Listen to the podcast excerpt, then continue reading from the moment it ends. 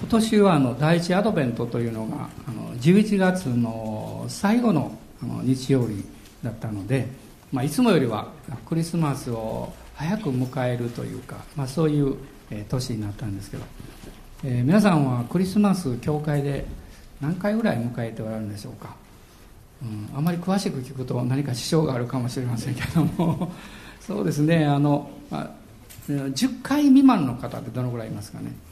教会で、まあ 10, まあ、10年ということになります。が10回未満かなという方。はい、えー、10回から20回ぐらい、えー、20回から30回、えー、30回から40回。いや若い子はねもう小さい頃来てる子はまあそういう可能性あるでしょうね。40回以上の方いらっしゃいますクリスマスはい、いやあの自信持って手を挙げてくださいね。はい。はい。ありがとうございます。やっぱりクリスマスっていうのはもう独特の雰囲気がありましてね。あのクリスチャンだけじゃなくてこう世の中もこうなんとなくこうあの雰囲気が違うような気がするんですけど、えー、今年もクリスマス皆さん楽しみにしておられますか？もう私は何回ももうクリスマスお祝いしました。先週はね。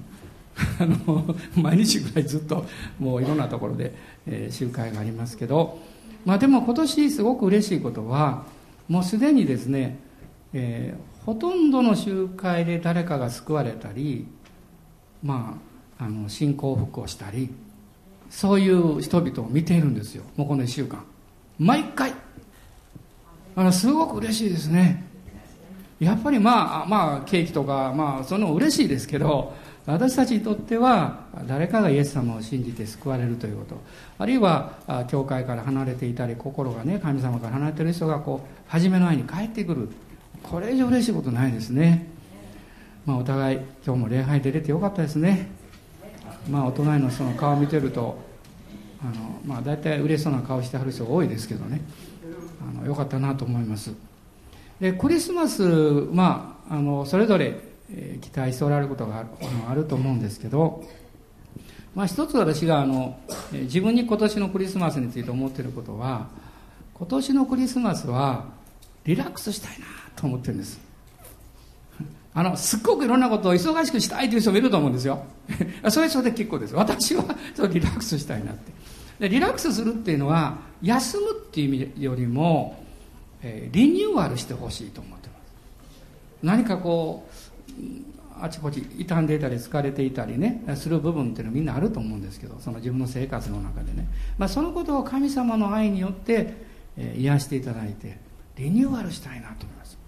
やはり健康に生きるあの肉体だけじゃなくってね人生健康に生きるあるいは幸せに生きるっていうのは一番大事なことはリラックスできなかったら無理だと思います、まあ、スポーツ選手だってね最高の力を発揮する時はリラックスしてる時ですからね。あのこれ全く同じなんですよ。先日面白い記事を見ましてあのモスクワの郊外の農場でですねある実験をしたんだそうです。あのえっと牛あのあのお乳をこう絞るこの牛をですねあの10頭ずつこう分けましてねなんと片方の10頭のその小屋にですね高画質の大画面のテレビを6つ置いたんだそうです。でずっと映像を映した。何を映したかっていうとスイスのアルプスのまたその周りのこの青々としたみずみずしい美しいこの牧場の景色をずっと映しあの映し続けたんだそうです。1ヶ月間。そうしましたらね面白い結果が出ましてねそのあの青々としたこの牧場をずっと1ヶ月見続けた牛の方がね毎日1頭平均3リッターずつお乳が多く出るんだそうです。面白いですね。でその見ていない牛の方は通常通りなんですよね。まあこれをこう研究してる人がね多分牛もその綺麗なこう、まあ、牛はテレビって分かりませんから そのね綺麗なこう景色を見ながらねリラックスしたんじゃないかなと言ってます。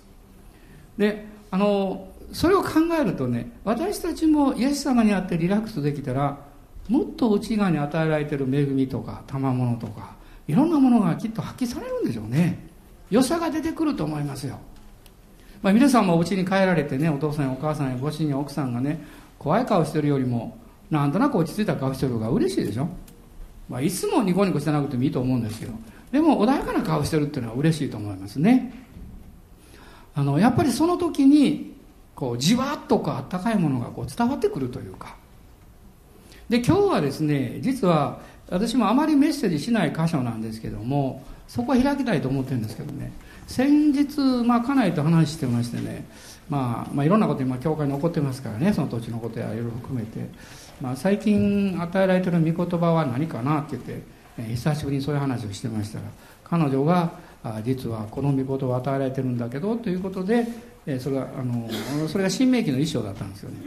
で私もそこを読みまして非常に心に残ったんですね。でそれで今日はその御言葉をあの読みたいと思ってるんです。新明記の一章の5節から8節のところです。新明記の一章の5節から8節です。まあ、新明記っていうと長くて難しいなっていう印象があるかもしれませんけど実はこれはもう本当に神様のねあの祝福がいっぱい詰まってるところなんですよ。で一緒にあのお読みになってください。5節から8節まで。ヨルダンの向こうの地モアブの地でモーセはこの見教えを説明し始めていった。私たちの神主はホレブで私たちに告げて仰せられた。あなた方はこの山に長くとどまっていた。向きを変えて出発せよ。そしてエモリ人の産地に行きその近隣のすべての地アラバ産地低地ネゲブ海辺カナン人の地レバノンさらにあの大河ユーフラテス川にまで行け。見よ私はその地をあなた方の手に渡している。行けその地を所有せよ。これは主があなた方の先祖アブラハムイサクヤコブに誓って彼らとその後の子孫に与えると言われた地である。アーメン。下手に言うともっと大きいこと言われると思ってるでしょ。う、まあ、今は言いませんから この新新明記っていうのは、まあ、モーセ五章の5つ目のあの書物と言われてます、まあ、モーセが直接全部書いたわけじゃないんですけどもモーセが語ったことを彼も書いたでしょうしそして筆記者がいたんだと思います。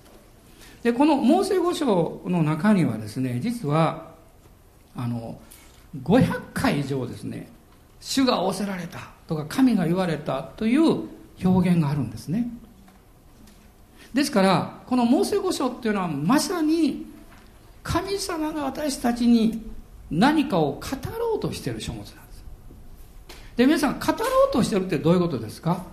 もう一方の面から言えば聞きなさいっていうことなんです。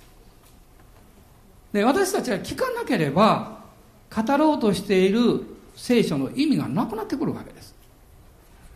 でこの書物特にこの「新明記」というのは実はモーセ五章の最後の書なんですけどこの書名はこれはですね第二の立法という意味なんです。第二の立法。でどういう意味かって言いますと実はあこの新明記がの内容モーセは8回ほどその彼らに語ってるんですけどもそれが語られた場所のにこう来るまでですね、まあ、約40年ですが正確に言うと39年なんですね。39年ほど前彼らはシナイ山にいたんです、ね、そしてシナイ山であの神様がモーセを通して立法を与えられた。ところがですねこの39年の間に2人の人物以外はみんな死んでしまったわけです。ね、ヨシュアとカレブだけが残って、まあ、この時はまだ語ってるモーセはいたんですけどね。あとは全部死んでしまった。つまり新しい世代がこのイスラエルの民のほとんど全部をこう占めていたわけです。ですからモーセは自分が天に召される前にもう一度神様がくださった立法について彼らに語るというこの必要があったわけです。まあ、どういうところをイスラエルの民が通ってきたのかという場合は解雇。それから、えー、そのことの重要性について強調する必要が、まあ、あったんですね。でこの新明記というのは実はあのモーセがここであのピスガの頂で亡くなりまして30日この哀悼のあの期間があるんですけどもそれを含めてもですね大体2ヶ月ぐらいの間の出来事なんですこれは。でこの2ヶ月ぐらいの出来事ということは彼らがこれからヨルダン川を渡って約束の地に入っていく1ヶ月ほど前のことなんです。ですからこういうふうに考えたらね、例えば私たちが新しい生活が始まる、新しいチャレンジが始まる、あるいは何か神様が新しいことを導いておられる。個人に対しても、教会に対しても。その前に準備せよという内容がまさに新明記なんです。まあ、私はあの、まあ、来年のことは分かりませんけれども、今私たちの教会にとって非常に大切な局面を迎えようとしているということは感じているわけです。おそらく皆さんもそうだと思います。この時に、この場にいるということは最も大事なことです。皆さんが商人だから。5年経ち、10年経ち、20年経った時に、実はあの日、あの時に、神は私たちの教会をこのように導かれたんだよということの商人なんです。今日、ブランチで中継で礼拝しておられる方も、御言葉の家で礼拝しておられる方も、感謝ですね、先週からは宮古島でも中継が始まりましたからね。まあ今はこういう時代です。もうグローバル化したね、時代です。私たちは距離は多少離れてるけれども、同じ神様からのビジョンを共有している存在であるということです。イエス様の皆によって祝福します。ここでアーメン言いましょうか。アーメンもっと大きく もう少し大きく一番大きくアーメンえー、土井島行ったら、うちの牧師が先生の真似してます言ってください。進学校行って言っとってください。楽しいですね。あの、まあ、そういう大事な局面に私たちがいる中で、もう一度この書を開くということは幸いです。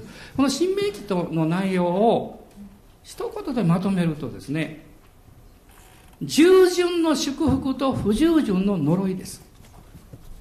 従順。神様に従った人は祝福を受けるって単純なことです。神様が語られたのに聞き従わなかった人はその祝福を失う。これは単純な原理なんです。私たちはよく知ってます。自然の法則でもね、私たちは巻いたものを借り取るんですから。私たちが主に従順に従っているということは、それは霊の領域で巻いてるわけですよ、一生懸命ね。だから必ず収穫を得ることができるわけです。実は、この約束の地までですね、シナイ山から直接、まあ、カデシュバルバルネを通ってずっと約束の地に入っていきますとね、11日日で来れたんです。ところがイスラエルのため40年かかったんです。かかったというよりも、40年という歳月がなければ、彼らは約束の地に入る資格を持つことができなかったと言ってもいいと思います。でこの新明記の一章の2節の中にそのことが書かれています。えご一緒にどうぞ。ホレブからセール山を経てカデシュ・バロネアに至るには11日かかると書いてます。でも実際、もう40年の第11月の1日にモーセがイスラエルに語った、えー、このうちの最初の1年ぐらいはもうシナイ山におりましたから、そこから数えますと約39年ということになります。長いですよ。本当はたった2週間以内で来れるところに40年もかかったんです。私たちの霊的な歩みというものはなんと遅いんでしょうね。それは力がないからではなくって、余分なこと、この世のことに心や力が取られすぎるからでしょう。まあ、ここに人間の弱さ、まあ、私たちの不甲斐なさ、あります。皆さんは毎日1回ぐらい失望します？まあ、1回どころじゃないですよと。もう何十回も失望しますって。で、そうですよね。私もそうです。ああ、自分は不甲斐ないなって。ダメだなと思うんです。で、一番それをいつ思うかっていうとですね、神様が導いておられるのに、神様が語っておられるのになかなか素直になれない。すぐに「はい」と言えなくってしばらく考えてからどうしようかどうしようかどうしようかはい分かりましたってね。もう本当にこういうこと多いんですよ。神様が変えようとしておられるのに変わろうとしない。これはその分だけあなたは神様から祝福を失っているということなんです。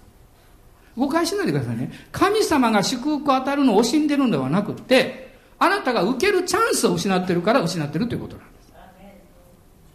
まあ先週多分あの李先生がねおっしゃったことはそういうことだと思います。そういうことだと思うんですね。私たちは同じ神様の恵みを受ける条件が揃っているにもかかわらず、私たちの側がその準備をしないので、そのような態度を示さないので、そのように生活を変えようとしないので、失ってしまう。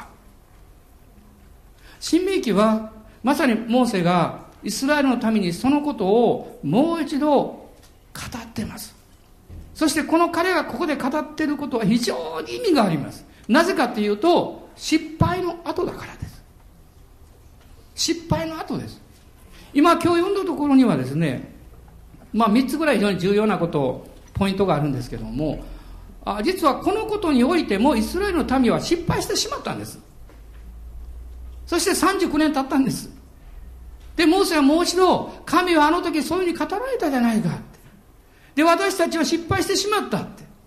でも、もう一度ここから始めればいいんだと言ってるんです。アーメン。感謝します。あなたの人生はやり直すことができるんです。あなたの人生は何度倒れても起き上がってもう一度スタートすることができるんです。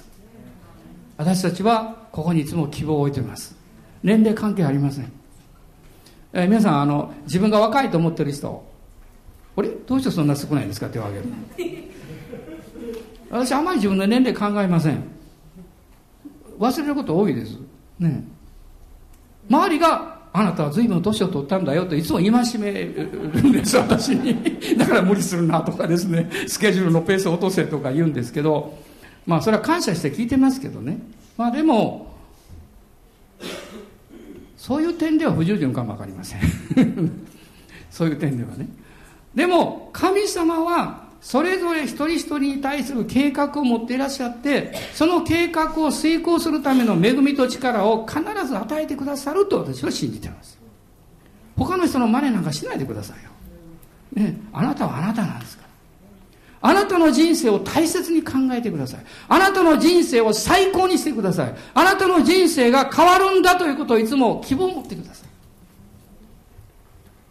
モーセはここで三つのことを思い起こさせているんです。第一のことは、六節にあります。ホレブの山で、その麓で言ってるんですが、あなた方はこの山に長くとどまっていたと言ってます。これどういうことなんでしょう？長く降りすぎたっていうことなんでしょうか？そんなことではないんです。彼の39年のこの歩みの中で、このホレブの麓で1年余り滞在したということは非常に重要な意味を持っていました。このホレブの麓において、神様は彼らに3つの重要なことをなされた。一つは、イスラエルの民が宝の民、祭祀の王国、聖なる国民であると、はっきり言われたんです。そのことを確認させられた。これはもう出エジプト記の19章の5節と6節の中に出ているわけです。出エジプト記の19章です。5節と6節今もしあなた方が誠に私の声に聞き従い、私の契約を守るなら、あなた方は全ての国々の民の中にあって、私の宝となる。全世界は私のものであるから。あなた方は私にとって祭司の王国、聖なる国民となる。まあ、ペテロの第一の手紙に、ペテロが書いてるようなですね、その内容というのがここに出てくるんですね。あなた方は宝の民だ。神様の愛によってイスラエルの民が選ばれて契約を結ばれた。契約を結んだ。そのことが、このシナイダのところでなされたんですあなたもイエス様を信じて神に選ばれた器として歩み出した。そのスタートの場と言ってもいいんですね。二つ目はこのシナイダンのふもとで10回が与えられました。10回というのは実は選ばれた民であればこそその民にだけ与えられた特権なんです。あの、例えば皆さんがですね、まあ何かのこう、えー、グループの中でリーダーとして選ばれたとしますね。まああるいはまあ何かのグループで特別に選ばれたとします。その時に、他の人たちよりもより難しい課題や目標を与えられることを期待しませんか？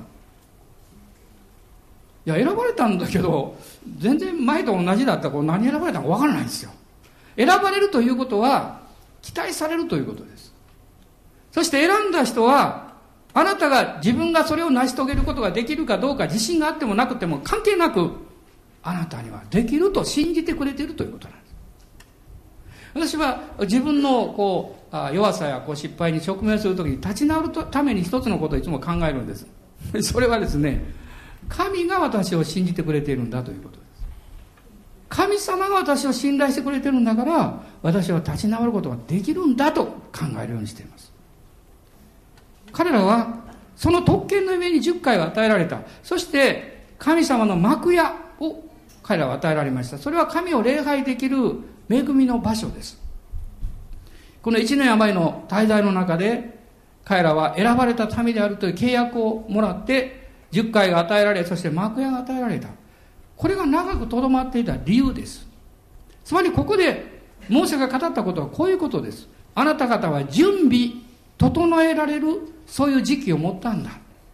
そしていざそれからあなた方が立ち上がっていった時にいろんなことが起こってきた。まあ皆さんの中でもある方たちは今、今の皆さんの人生のある時期というのが次のステップのための準備のために何かを学んだりあるいは、えー、準備を細かくしていったりそういう方もいらっしゃると思います。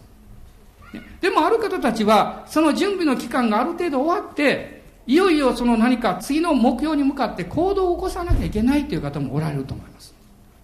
もうすでにそういうふうに行動を起こしている方もおられるでしょう。みんなまちまちなんですね。でもどんな場合でもそうですが大事なこと大きなプロジェクトをする時ほど準備をすることが必要です。思いつきで大きなことをやったらもうこれは成功する確率ほとんどないです。だから神様は彼らを霊的に備え教え何が大事かということを彼らに導かれたわけです。しかしその次の段階に行くために必要なことは何なんでしょう？従う決断をすることです従う決断です決断がないと私たちは次に進むことはできないんですですから二つ目に、モーセがこのことを思い起こさせているんです。七節です。向きを変えて出発せよ。一緒に皆さんおっしゃってください。向きを変えて出発せよ。私は考えました。向きを変えるってどういうことなのかなと思いました。そして、まあ、いくつかのことを、この、教えられたんですね。一つは、向きを変えるというのは、えー自分の願いとか求めによって歩いていたところから神様の計画と使命に従って行動するように変われということではないかなと思います。まあ、私たちが何かをスタートするときにですね、実は大きな意味でそこには神の計画っていうのがあるんです、実は。ですから私たち一歩踏み出すんですね。これやりたいなと思ったり、こうしたいな。ところが、ここから分かれていくんです、2種類の人々に。1種類の人は、最後まで自分が願ったことや自分がしたいと思うことしかしないんです。でも賢い人、要は賢いっていうのは主から知恵を与えられた人は、これは私の中に与えられた願いであるけれども、決してそれだけではなくって、そこには何か神様の導きと計画があるに違いない。それは何なんだろうか？ということを考え、求めながら行動していくんです。結果は随分違います。前者の場合は、うまくいってもあなたが喜ぶだけです。後者の場合は、あなたが他の誰かのための祝福になります。それは神様の計画だから。神様はイスラエルのためにこうおっしゃっています。私の計画と使命に従って歩め。そうすれば、私の栄光を表すことができるだろう。ということです。昨晩ね、そのことを考えた時に面白い見事を思い出したんですよ面白いって見事面白くないですよ 私が思いついたことは面白かったちょっと開いてみましょうかねあの非常に有名なところなんですけれどもマタイ伝の26の30節ですこれは最後の晩餐の最後の時の様子が書かれているんですね。マタイによる福音書の26章の30節。ご一緒にどうぞ。そして賛美の歌を歌ってから皆オリーブ山へ出かけていった。最後の晩餐の席上の一番最後で、十二弟子たちは、まあ、その時はユダはもう抜けていったと思いますけど、11人の弟子たちとイエス様はね、賛美したんですよ。で、この同じ御言葉がほとんど同じですね、マルコによる福音書にも書かれてるんです。賛美の歌を歌ってから、皆オリーブ山へ出かけていった。主が私にこう語られました。あなたはいつまで賛美のところだけにとどまっているのか。彼らが賛美の中だけで、ああ、恵まれたよかったって、ね、イエス様と交わりを持って、もうそこにずっと降り続けていたら、十字架の贖いは完成しなかったんです。私たちは神様からまず恵みを受けることが必要なんです。でもそこにだけずっとおると、まあ世の中の言葉で言えば、腐ってまうよって 恵みの中におりすぎるとマナは腐るよって賛美から立ち上がってオリーブ山行かなきゃいけないんですよオリーブ山ってどういうところですか？主が苦しみながら祈られた場所です。イエス様が捕らえられた場所です。犠牲を払う第一歩がそこから始まった十字架の道が具体的にそこから始まった場所です。そのために賛美があったんですそのために恵みがあったんです。私の教会は絶えず脱皮して前進してきた教会です。希望的にそんなに大きくなったわけじゃありません。でも多くの影響を与えてきました。それはなぜかっていうと私たちは賛美して恵みの中にとどまることを学ぶだけではなくって、ある時期が来た時にそこから踏み出すことをやってきたからです。まあ、あの、今の牧師館になってますけど、そこで開拓が始まって、え増築を1回目しました。2回目はその近くのビルを借りました。3回目はここへ移りました。で、4回目っていうのは動いてないんですけど、少し一つ多く借りて、そして同時に鹿島に教会を建てました。この30年の歩みの中で、4回、ね、そんなに大きいとは言えませんけど、私たちは踏み出してきたんです。私は今でもよく覚えてますよ。この場所に移った時に主に祈ったんですよ。10年間ここにおらせてください。次また移りますからって。そしたら皆さん、どういうことですか ?20 年になっちゃった。20年もなったらね、長くおりすぎですよ。もういい加減嫌になってきました。もう自分が嫌になってきました。で、神様20年間何もして、私できなかったんでしょうかいや、そんなことはない。ね、柏の街道が立ち、そして私たちは広くなりました。もちろんブランチもできました。御言葉の家も、あの、いろんなところで始まりました。でも、今この20年経って思うのは、そろそろ次のステップが来てもいいんじゃないかなと思います。皆さんどう思います？いや、後で土地の話するから誘導してるかなと思うかもしれません。そんなことじゃない。そんな、そんな狭い根性で私話してません、これは。ね、そんなことは別に置いてください、ここに。ね。神様の導きを考えたときにね、何かをくっつけて考えるんじゃなくって、神様が本当に私たちを導いておられるということを考えたときに、今私たちは立ち上がらなきゃいけないと思います。ね、どういう形で立ち上がるのかね、それはわかりませんけど、でも、ここに言われてるように、向きを変えて出発せよって言ってるんですよ。で、二つ目に思ったことはね、こういうことでしたね。目を上げて外向きになれ。なぜかっていうと、この新明記の中で、あの、主が、猛暑を通して語ってるその7節の場所を皆さんよく注意していただきたいんですよ。向きを変えて出発せよ。そしてあのエモリ人のぜ、えー、と産地に行き、その近隣のすべての地、アラバ産地、低地、ネゲブ、海辺、カナン人の地、レバノン、さらにあのタイがユーフラテス川にまで行け。皆さんこれ地図調べてみてください。びっくりしますよ。アラバというのは、イスラエルのずっと南のもう航海に隣接している、あの、湾のことですよ。シナイダンと、このね、この半島のあるこの海の、海ですよ。南の橋ですよ。レバノンというのはずっと北の方です。ユーフラテス川に至っては、かなり東の方にずっと行かなきゃいけません。その方向に向かって出発せよって主がシナイ山にいる時におっしゃったんですよ。ビジョンというものは実現できそうだからできるんじゃありません。ビジョンというのは、神が不可能なことを語られる。神が私たちに迷惑を与えられる。そんなことをおっしゃってくださらなかったら私もっと楽やのにと。それがビジョンです。皆さんの中でどう思います？神様から迷惑をかけられたいと思いますか？いや、神様に迷惑ばっかりかけてるから たまには迷惑かけてもらってもいいかなと思いますか？ビジョンというのは神様があなたに迷惑をかけることですよ。あなたには難しいと思う。でも私はあなたにこれをしてほしいんだって。いや、私やりたくないんです。いや、あなたにしてほしいんですってね。こういうことでしょ？神様はユーフラテス川まで行けって言ったんです。ものすごく遠いですよ。それは外側に目を上げなければ絶対進まない場所なんです。だから、向きを変えようって言ったんですね。そして神様は、この神様の恵みの大きさというのは、まだビジョンを持つことができない状態にいる、まだ幼い、霊的に幼いこの民に対して、ご自分の計画を明らかにされた。力がついてから教えられたんじゃなくて、力がまだない時に、それを与えられたんです。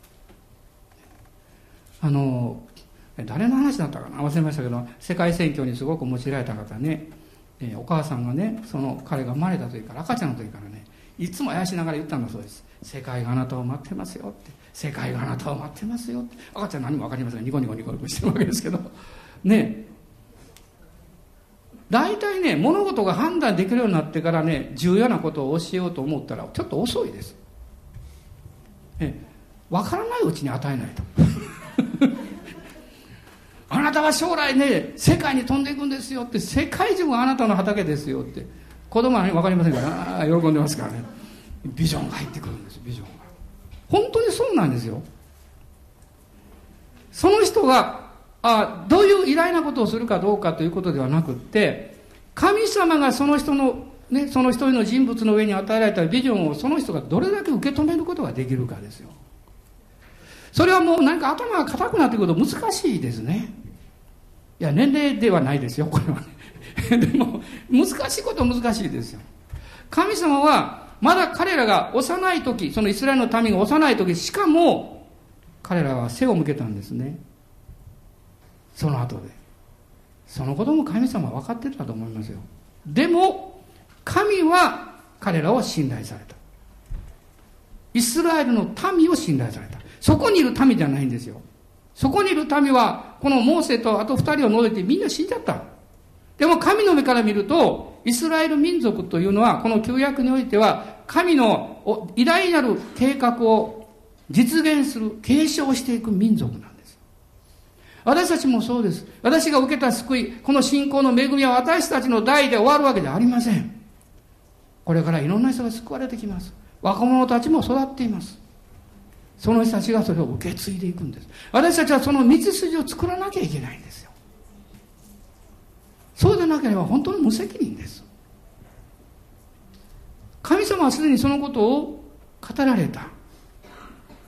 イスラエルの民の不信仰というのは実は神様に対する誤った理解だったんですね。あのこの新明記の一章の27節を見ていただきたいんですが一緒に読んでください。そしてあなた方の天幕の中でつぶやいていった。主は私たちを憎んでおられるので私たちはエジプトの地から連れ出してエモリ人の地に渡し私たちを根絶やしにしようとしておられる。なんと悲観的な考え方でしょうか。神が私たちを憎んでおられると彼は思ってた。しかもこれを思った人々はどういう人ですか。15節見てください。そこで私はあなた方の部族の頭で知恵があり、経験のある者たちを取り、彼らをあなた方の上に置き、頭とした千人の長、百人の長、五十人の長、十人の長、またあなた方の部族の司である。リーダーたちですよ。人間的に見れば有能である。ね、優秀である。経験もある。いろんなことができる能力がある。そういう人であっても、信仰がなければ、神の御心を行うことができないっていうことです。優秀な人たちリーダーとして選ばれた人たちが真っ先に反対したんです。ヨシュアとカレブ以外は。なぜそうしたんでしょう？彼らは神は私たちを憎んでおられる。そのように神様のことを誤解したからです。新約聖書を見ると特にパウロは何度も祈っています。その祈りを手紙の中に書いてます。その偉大な祈りの一つは多分エペソの教会の祈りでしょう。あなた方の心の目が開かれるように。知恵と啓示の御霊によって神を知ることができるように。神は良い方です。神はあなたを愛しておられるんだ。あなたの計画を祝福しようとしておられるんだ。そのような神様を知りなさいと言ってます。そういうふうに目を開いていただきましょう。あなたの信じる神は良い方ですから。もう一つですね、向きを変えるというのはこういう意味があると思うんです。悔い改めて、初めの愛に変えるということです。向きを変える。悔い改めというのは方向転換の意味ですからね。悔い改めなさいって。何を悔い改めるんでしょうもちろん従えなかったこと、そういうこともあるかもわかりません。でも何よりも、えー、神様がくださる導きに対して、えー、応答できない、あるいは逆にそれを受け取ろうとしない自分の不信仰、不安ですね。それにとらわれてしまう。その自分を悔い改めなさいということでしょう。悔い改めは、私たちの心の中に深く何かこう掘り、掘り、掘り起こしていきます。そして、神が植えてくださった信仰の種が深く根を張るように私たちを助けてくれます。悔い改めることを恐れないようにしましょう。それはあなたの成長のために不可欠です。そして三つ目にですね、この大きなことですが、えー、モーセが言ったこと、それは8節にありました。行け、その地を所有せよ。とおっしゃいました。行けと。賛美から立ち上がれと。恵みの場から立ち上がって行きなさい。そしてその地を所有せよ。なぜそうおっしゃったんでしょうそれは、この後半に書かれています。主が与えると言われた地である。主が与えると言われた。だから行きなさい。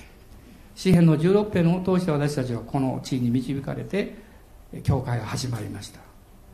主は私たちの浮くべき修行をもうちゃんと保っていてくださるそこに書かれています。私たちのすべきことはそれを受け取ることです。受け取りに行くことです。そしてその時に私たちは主に従った者は祝福を受け継ぐということを実践していくわけです。それを体験するわけです。最後に2章の7節の御言葉を読みたいと思います、えー、どうぞ。事実あなたの神主はあなたのした全てのことを祝福しあなたのこの広大な荒野の旅を見守ってくださったのだ。あなたの神主はこの40年の間あなたと共におられあなたは何一つかけたものはなかったアーメン主はあなたのした全てのことを祝福してくださった荒野の旅を見守ってくださったんだそしてこの40年の間共におられた。これをこういうふうに言うことができるでしょう。あなたの不信仰の間ずっと共におられた。あなたの不従順の間ずっと共におられた。あなたが従えなかったその時もずっと共におられた。